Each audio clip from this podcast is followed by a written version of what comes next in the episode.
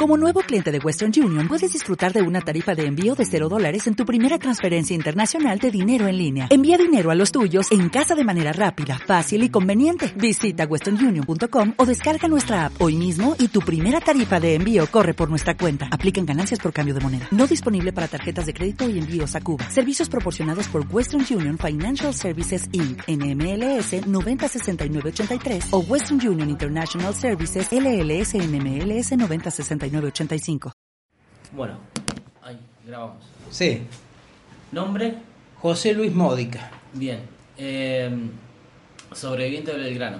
Sobreviviente de Belgrano eh, de la guerra de 1982. ¿Qué hacía? ¿Cuál era su función en el Belgrano? Mi función, eh, mi especialidad era la parte de reparaciones este, de todo tipo de índole, de, de, cualquier reparación que había que hacer al casco, y también teníamos la función, que mi especialidad también lo, lo abarcaba, éramos los bomberos del buque. Los bomberos. Los bomberos también del buque. En caso de incendio, era la especialidad que salía a combatir. Para eso teníamos un conocimiento muy cabal de lo que es la lucha contra incendio. Fuimos preparados en la escuela mecánica para, para hacer la parte de reparación del buque, que significa soldar, carpintería, eh, plomería y a, paralelamente a todo eso somos eh, la parte de seguridad en, lo que es lucha contra incendio en el caso del buque. ¿Hace cuánto estaba laburando en...? Hace, eh, laburemos sacándole la palabra laburar, no, era ya era una carrera. Una carrera. Una carrera. Ya, ya, ya tenía en ese momento como, como cabo segundo, yo egresé de la escuela, después de dos años de escuela, este egresé como cabo segundo y hacía ya tres años, o sea que ya tenía eh, cinco o seis años ya en la Armada. Bien. En el buque ya tenía tres años. ¿Cuál era la función del buque? La función del buque para el momento de, de que se va a tomar Malvinas, eh, no sale con la primera dotación el buque, si bien Malvinas se toma el 2 de abril, este, el buque sale a posterior, sale como dos semanas después por el tema de que le cambian la cubierta principal de vuelo, que era en popa, en la parte trasera del buque, y estaba en esa reparación cuando sucede la, el tema de, que se inicia la guerra, entonces sale eh, a posterior, sale con el acompañamiento, porque el, el general Belgrano era un crucero de guerra, y sale acompañado por dos buques un poquito más chicos que eran destructores, el Pi y el Segui y la misión al principio era custodiar las costas de la zona sur, llámese Río Grande, Río Gallego, eh, toda esa zona, porque se decía de que había una flota, se decía que había una flota inglesa que quería acercarse a las costas, a torpedear la costa para impedir el abastecimiento de los buques en la zona de Río Grande, Río Gallego y Ushuaia. este, después que esa, esa, esa confirmación se descartó a través de la inteligencia naval, eh, el buque es nuevamente reenviado a otra misión. La misión era este, llegar a las costas de las islas porque en el momento en que le ordenan al buque eso, eh, la flota inglesa había contratado a Urcas, que no tenían nada que ver. Los Urcas son eh, asesinos asueltos, asesinos pagos. Nepaleses. Y que son... ¿eh? Nepaleses, ¿no eran? Claro. Que son... este Los tipos se dedican a eso. Van a la guerra, cobran y si mueren, mueren. Y si no, son, eh, son asesinos, son mercenarios. En esos momentos los burkas habían desembarcado a la costa y este, la antiaérea de ejército les tiraba y no podían asomar la cabeza. La misión del crucero era llegarse hacia las costas y barrer con todos los que estaban desembarcados en la costa.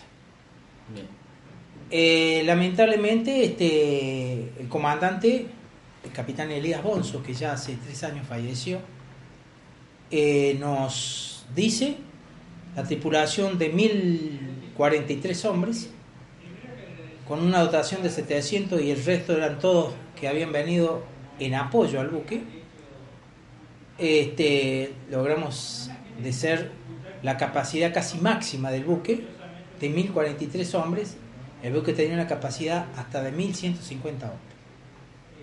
Pero en ese momento íbamos 1043, el buque era enorme, tenía 180 metros de largo, 45 de ancho, este, y tenía un, poder armamentístico impresionante. Tenía cinco torres de triple cañones, cada una de 6 pulgadas.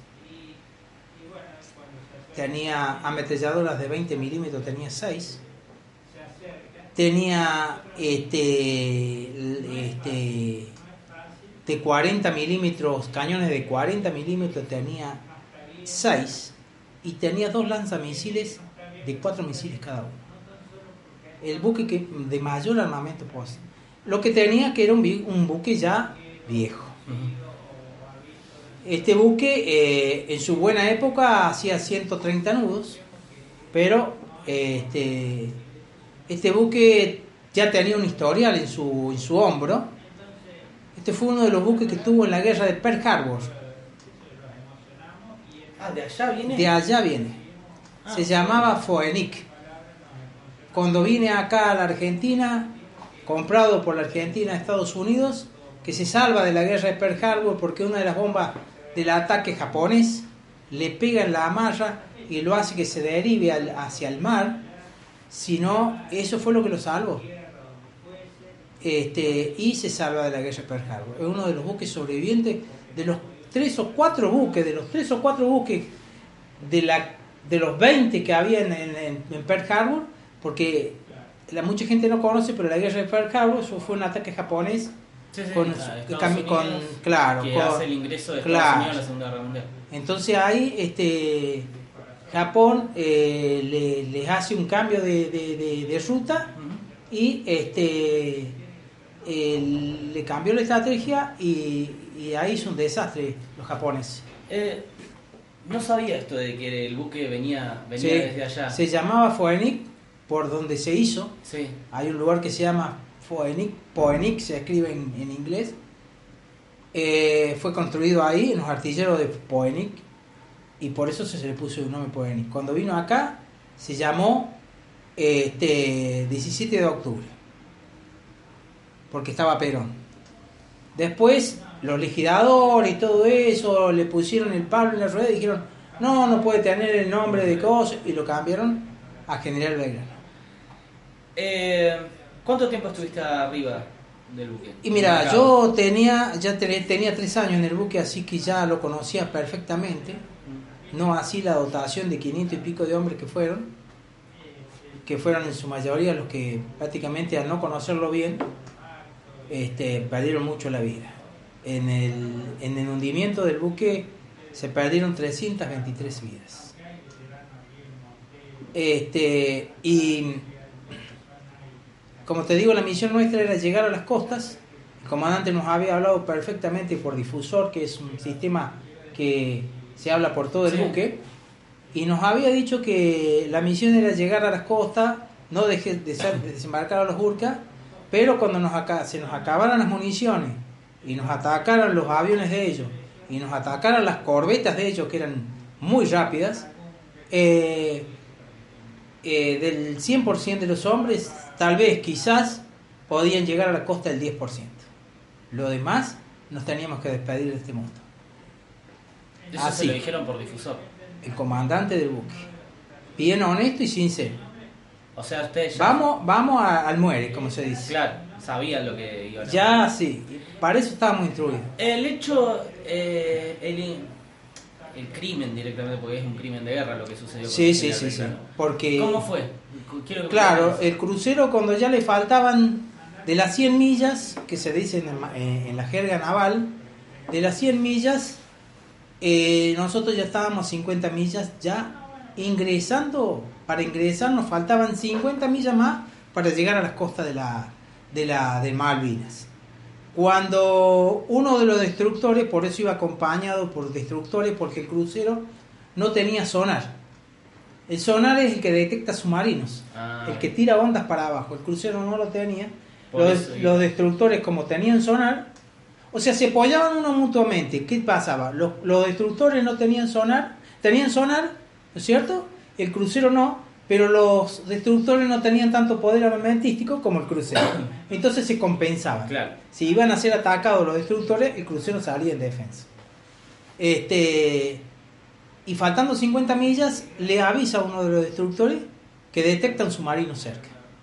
Ese submarino era el Conqueror, submarino eh, atómico. Y eh, después yo me entero por la revista Gente que es entrevistado el comandante del, cru- del- submarino Conqueror, de que ellos los andaban buscando al portaaviones. No a nosotros, al portaaviones porque los aviones le estaban haciendo desastre con la flota de ellos.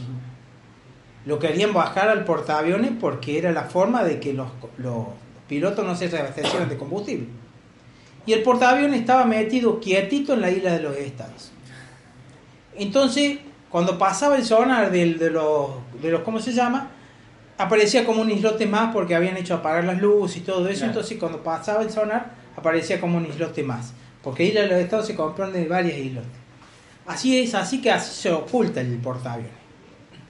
Cuando lo ven al crucero, le, le dan parte a la Thatcher, que era la primera ministra.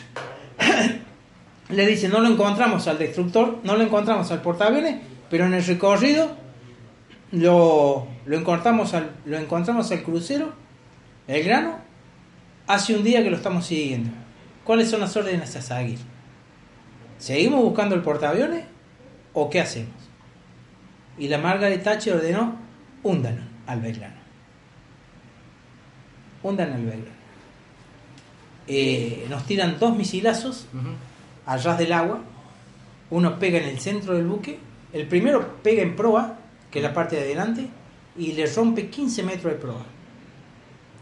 Porque eran perforantes y. Claro. Pri- Primero perforaban, entraban y en un determinado lugar explotaban. Claro. Le destroza 15 metros de proa, le hace caer la proa. Y en el segundo le pegan en el medio, a la altura de las máquinas.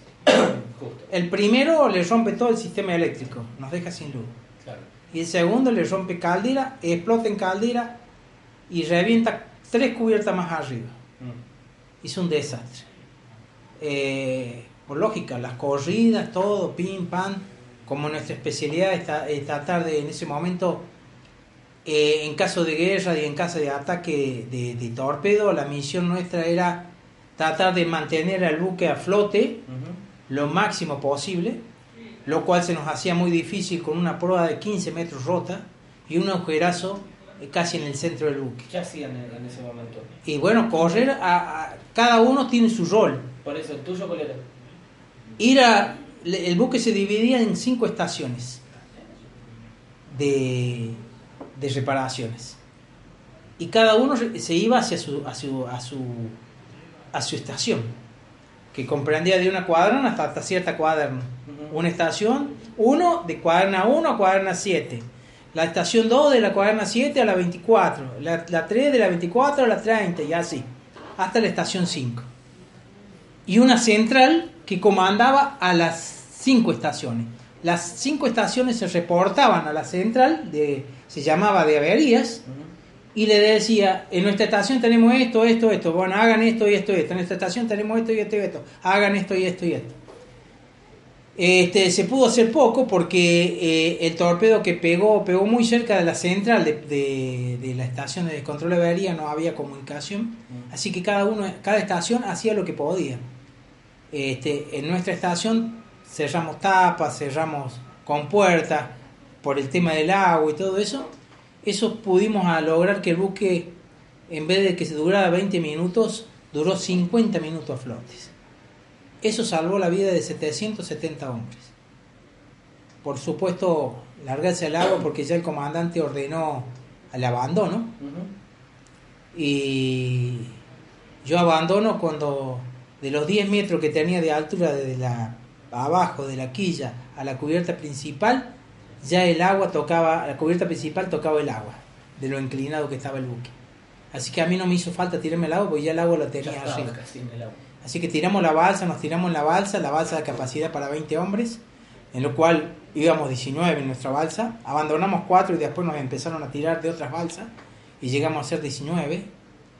Este, y bueno, eh, nos agarró un temporal, todo eso, la pasamos muy mal. Yo tuve ¿Cómo fueron? ¿Cuánto tiempo estuviste en la balsa? yo 38 horas.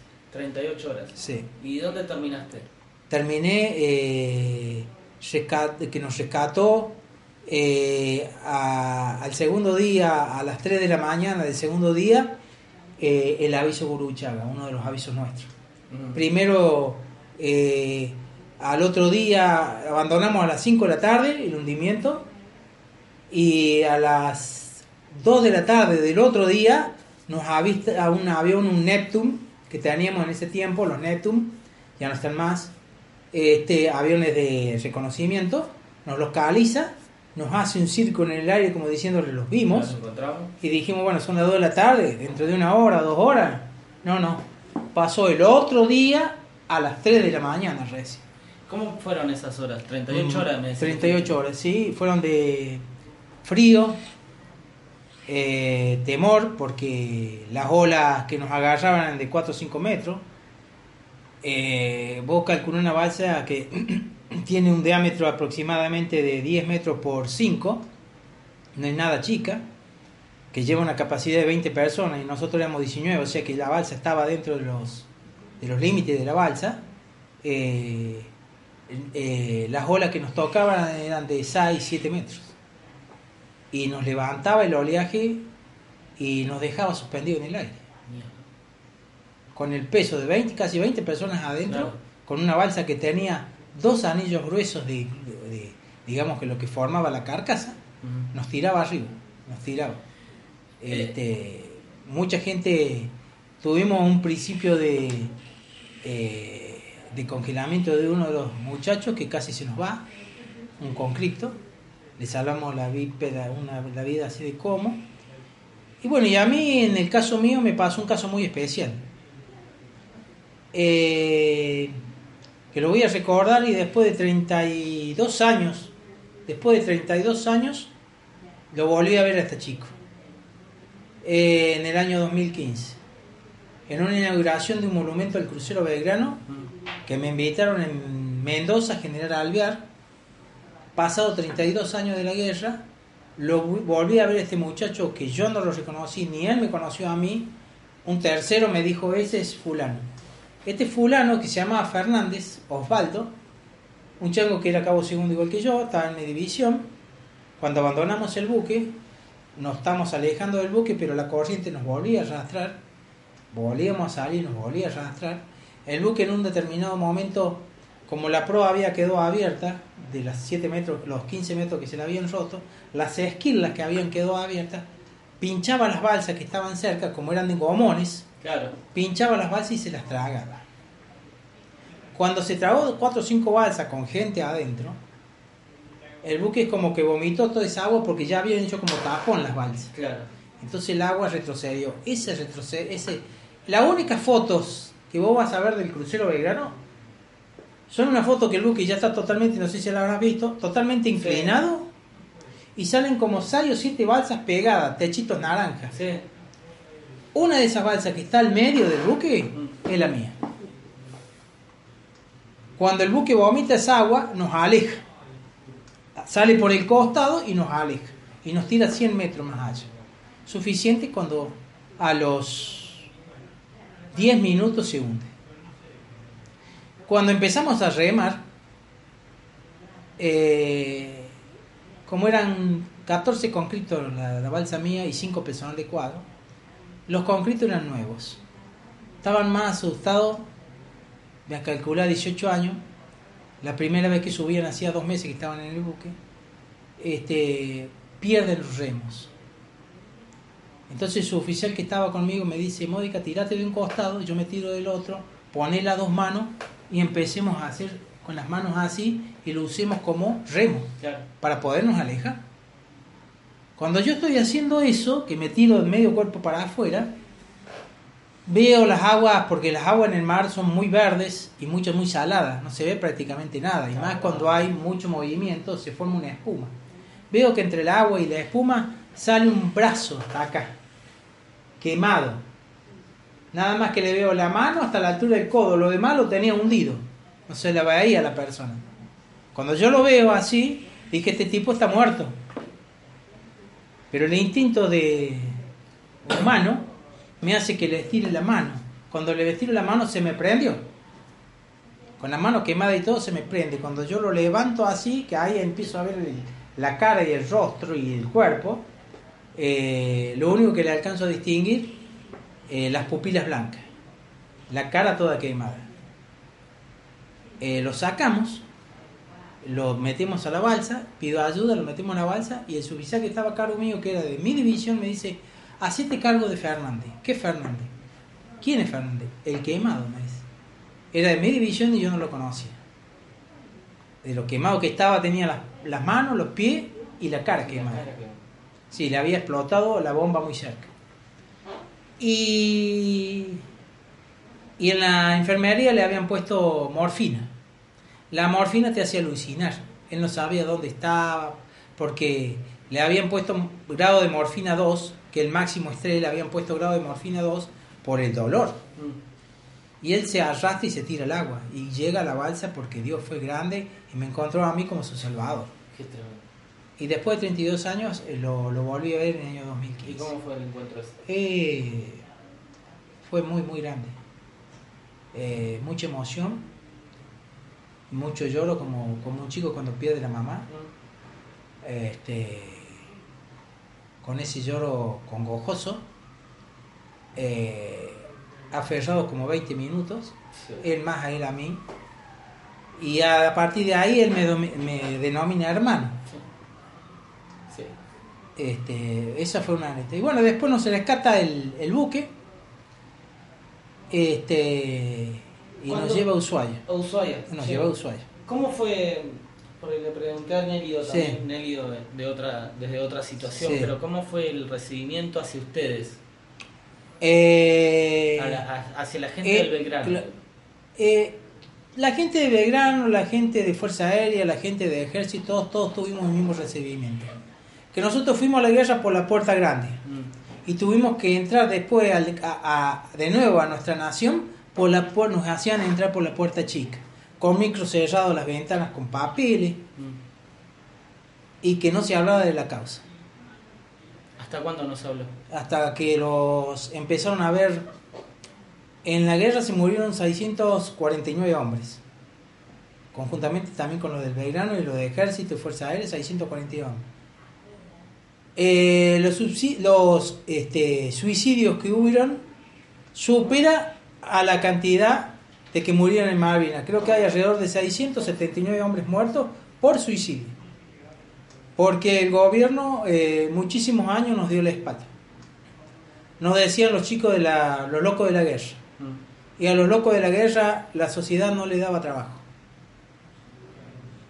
Eh, ¿Cómo fue para vos esos años? Y yo, en mi caso, si bien la sentí, pero no la sentí tanto como la sintieron, lo sintieron los que se fueron yo me eh, tuve, estuve después internado con tratamiento psicológico, qué sé yo, y salí. Y seguí la carrera. Seguí la carrera por muchos años. Eh, pero muchos se fueron directamente, los conscritos se fueron de baja de una, mm. ¿cierto? Y mucho personal de cuadro que no aguantó también se iba de baja. Entonces se enfrentaban tanto los personal de cuadro de las tres fuerzas, este, desamparados, sin una obra social, sin, un, sin una este, institución que los defendiera, eh, se encontraban civiles en la vida civil. ¿Y qué pasaba? Le decían los loquitos de la guerra, no había trabajo, estaba terminantemente prohibido que eras, decirte que eras veterano de guerra. Era una mala palabra. Y recién en el año ochenta y pico, este, 80 y pico, 90 más o menos, 89, 90, es como cuando agarran las riendas los conscriptos. Viendo la cantidad de suicidios que había, empiezan a salir a la calle y a protestar. Hasta que se logra con el gobierno, en el segundo gobierno de Menem, que les reconozcan como veteranos. A los conscriptos, pero no a los personal de cuadro. Y en el año 95 recién se lo empieza a reconocer a lo de personal de cuadro. Pasaron muchos años.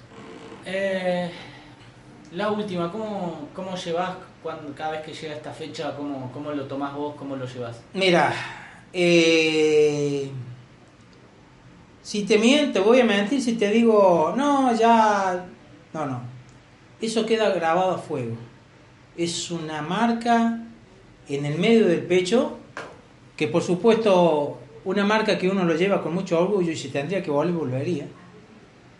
Por más que tuviera que ofrecer mi vida, que yo ya sé, o sea, hoy en día sé lo que los riesgos que me enfrento, ¿no? Pese que en ese tiempo uno también sabía, pero ahora ya tiene más conciencia porque la vivió, porque estuvo ahí y, sabe.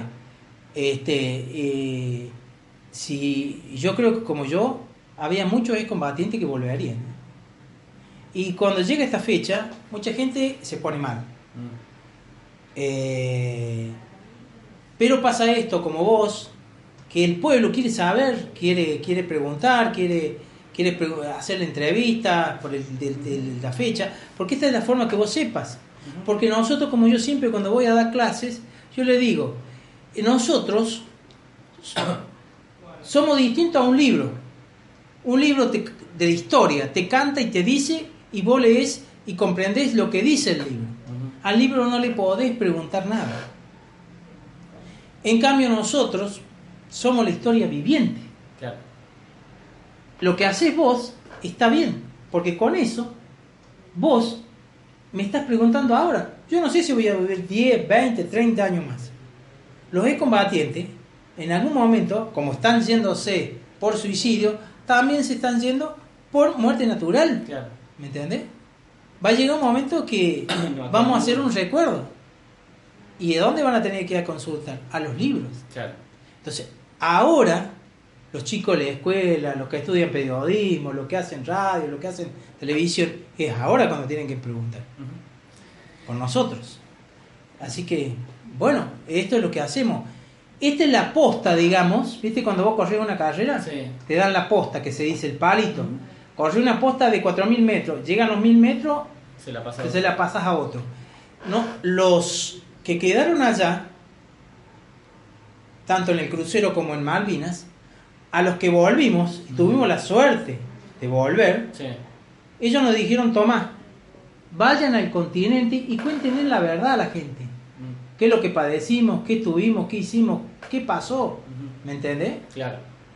Esa es la posta que llevamos nosotros para todo el resto de nuestras vidas. Eh, es llegar al continente y en esta fecha y en cualquier fecha, a quien pregunte qué pasó en Malvinas, cómo la pasaron, qué es lo que... Ahí estamos para responder. Buenísimo, gracias. ¿Eh? Muchísimas Un placer. Eh, Every day we rise. challenging ourselves to work for what we believe in. At U.S. Border Patrol, protecting our borders is more than a job. It's a calling. Agents answer the call, working together to keep our country and communities safe. If you are ready for a new mission, join U.S. Border Patrol and go beyond. Learn more at cbp.gov/careers.